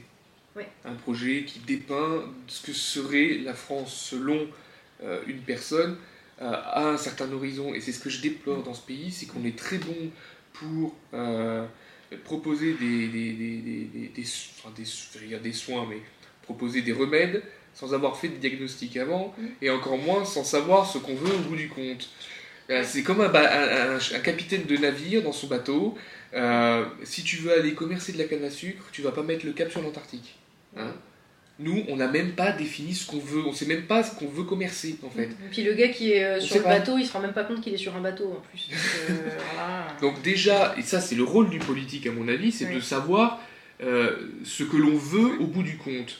Après, en fonction de ce qu'on a défini vouloir, donc un projet, ça c'est le projet politique, pas, pas besoin d'aller dans le concret, pas besoin de dire ah bah il faut tant de renouvelables, tant de nucléaire, tant de machin, on Non, ça c'est le rôle des c'est le rôle des experts, enfin c'est le rôle des, des techniciens Oui, en fait de rôle. déterminer. Enfin, voilà, normalement c'est ça. Euh, T'as euh, le politique qui dit bah écoutez, euh, moi je veux aller là euh, pour la France. Je veux ça je pour vous la France. propose ça. Voilà. Euh, si vous votez pour moi, bah, je considérerai que c'est vers la musique que vous voulez aller. Mhm. Et puis, euh, et puis bah, pour y aller, maintenant, je vais demander aux gens qui connaissent la technique. Exactement. Euh, voilà. Et puis, euh, bon, peut-être les gens qui connaissent la technique, ils vont me dire, alors euh, oui, là, euh, l'objectif, il faudrait peut-être le, le recadrer un petit peu parce que ça, c'est en fait, c'est physiquement pas possible. Voilà. Donc là, tu vas être obligé de faire des compromis, etc. Mais globalement, la grande direction, c'est ça. Et moi aussi, je le déplore. Et ça, enfin, franchement, on, bah, on en a déjà parlé. Ouais, euh, on va se retrouver à fond là-dessus, mais c'est terrifiant qu'aujourd'hui, tu aucun politique qui arrive avec des, des grandes orientations. Ils sont tous là à se, euh, à se crêper le chignon sur les moyens, à faire du cirque sur ah oui, mais il faut réduire la part du nucléaire, non, il faut l'augmenter, et personne ne sait pourquoi. Oui, Enfin, c'est fou, quoi. C'est fou.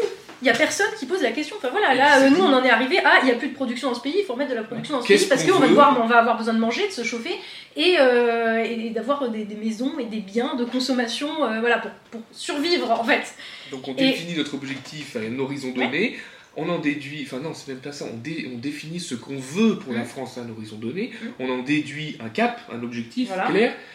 Après, on nous dit est-ce que c'est physiquement possible ou pas. En fonction, On on, ajuste. réajuste un peu. Voilà. Et après, on a, euh, on a, on- on- après le cap, on, on dessine la carte fait. de- de- La cartographie de comment on y va. Exactement. Oui, après, Non, parce qu'il y a des, il y a des oui. obstacles, etc. Donc il faut les connaître, ces obstacles. Et après, en fonction de ça, on définit la trajectoire qui nous permet d'arriver à ce cap en fonction de là où on est initialement. C'est pas compliqué, c'est ce que Non, faisaient les capitaines de navires avant. c'est ce que j'allais dire, c'est ce que les Vikings ont fait, c'est ce qui. Voilà, c'est ce Et ce que qu'on cherche comme d'un dirigeant, bah, c'est un capitaine de navire, c'est ce qu'on cherche. Et qui en même temps euh, te dit bah écoutez, euh, moi euh, je vous propose de vous amener là, puis les gars ils montent ou pas. En plus, oui, oui, c'est ça. Bah, et puis euh, puis il y aura sûrement des obstacles, des trucs pas prévus sur la route. Ça, c'est le lot de, tout, Et euh, voilà, de toutes et les après, aventures. en exactement. hein. Ouais. Et ben, je trouve que c'est pas mal comme mot de la fin. Euh, là, il y a Moi aussi, je trouve que c'est pas mal, ouais. la France comme, euh, comme grande aventure. Euh, cherche, cherche capitaine. voilà. S'il vous plaît. voilà. Ouais. On est dans la merde. Il y a du boulot, quoi. Ouais. Vraiment du boulot. Mais c'est pas à désespérer. Mais c'est pas une fatalité, en fait, c'est ça aussi le truc. hein, Oui, généralement. oui. Alors, et, et puis la France, on est tellement. euh, Enfin, c'est incroyable. On en fait des hauts et des bas dans l'histoire. Hein, mais mais... que ça, en foot, en Ouais. rugby, c'est pareil. C'est-à-dire que tu vas avoir, on va, on va avoir un génie, un truc où le monde entier va être là, genre, waouh, les Français, mais c'est des ouf, euh, c'est un truc génial, ils arrivent à travailler comme un seul homme et tout. Enfin, je pense Coupe du Monde, c'est- voilà, mais et puis, euh, et puis et puis une génération plus tard, euh, ben on sert à rien, on lèche les bottes euh, des, des- des mecs à côté, tu sais pas pourquoi. Et ça, ça fait naître Euh, après. voilà. des Donc là, je pense qu'on est quand même dans le creux de la vague. Oui, moi aussi. Voilà, donc comme dirait SOS Détresse Amitié, un bon coup de talon et hop, on monte à la surface. Ça, c'est ça. Non, mais bon, après, Bah, voilà. il faut pas désespérer non plus. On, hein. on s'est remis quand même de la moitié de notre pays occupé par l'Allemagne, Voilà, euh, qui avait pillé toute notre industrie et tout. Alors c'est pas le même. euh, Je dis pas que ça va, que ça va pas encore forcément s'empirer pour qu'on puisse avoir le déclic. Ça, il en faut peut-être encore une couche pour qu'on se réveille. Mais au bout d'un moment, je pense qu'on se réveillera. Moi je pense que les, les Français sont déjà réveillés en fait. C'est les élites, et je mets élites avec des très gros guillemets. Euh, je pense que c'est les élites en fait qui, euh, qui, qui, ont fait sécession en fait, qui se sont euh, mises à vivre dans, leur monde parallèle et qui là sont complètement paniqués à l'idée de leur propre effondrement et qui savent pas comment gérer donc, donc ils tapent et, ils persistent au lieu de dire bah je sais pas, enfin moi j'aurais du respect pour les mecs s'ils venaient me dire à la télé, bon bah voilà, on s'est trompé en fait. Ça fait 40 ans qu'on fait n'importe quoi avec, avec ce pays. On est désolé, euh, on va vraiment essayer d'arranger les choses. Il n'y a personne qui dit ça. Même les partis qui se sont déjà effondrés. Oui, oui, et Ils puis font même. même pas euh, le mea culpa de leur propre non, et puis enfin. même euh, quand bien même ils le feraient, enfin, tu vois tout de suite en fait, tu, tu, tu le C'est vois, faux. tu, tu le vois que c'est de que c'est que de la gueule quand Macron il dit ah oui j'ai appris à aimer les Français. Enfin, tu te rends compte quoi, enfin c'est. euh, Mais Donc, tu crois que t'es J'ai été élu, je l'ai détesté. Ouais. Finalement, j'ai appris à aimer Ouais. les Français parce que j'avais pas le choix. J'étais président des Français après tout. Bon. Ouais. Bah oui, oui, il était président, il était gouverneur. euh, voilà. Gouverneur de sa colonie, là. c'est tout. Bon, bah sur ces entrefaites, euh, merci beaucoup Maxime Amblard. euh, c'était un plaisir. bah, Très bon plaisir échange. partagé euh, à refaire. Euh, je rappelle ton livre, Abondance et pénurie, les armes pour mener le combat de la souveraineté énergétique. Alors, je précise pas disponible sur Amazon ni sur la Fnac, hein, malheureusement. Il est disponible en librairie, hein, donc vous pouvez commander auprès de votre libraire si vous voulez, ou sinon sur le site euh, du Cercle Aristote. euh, c'est aussi, vous pouvez le commander sur le site et il arrivera à un moment. ok, Ça, c'est, euh, en même temps c'est un peu à l'image là de Bah, c'est pas les délais de livraison d'Amazon, quoi. Donc il faut être un peu plus patient, mais il arrivera. C'est, à l'image de, de l'industrie française et puis des pièces euh, pour les voitures. Oui, ouais, c'est la même chose. C'est pénurie. Bah, il y a le mot dedans. Allez, ouais, bah voilà. Bah écoute, euh, encore merci et puis bah, prenez soin de vous.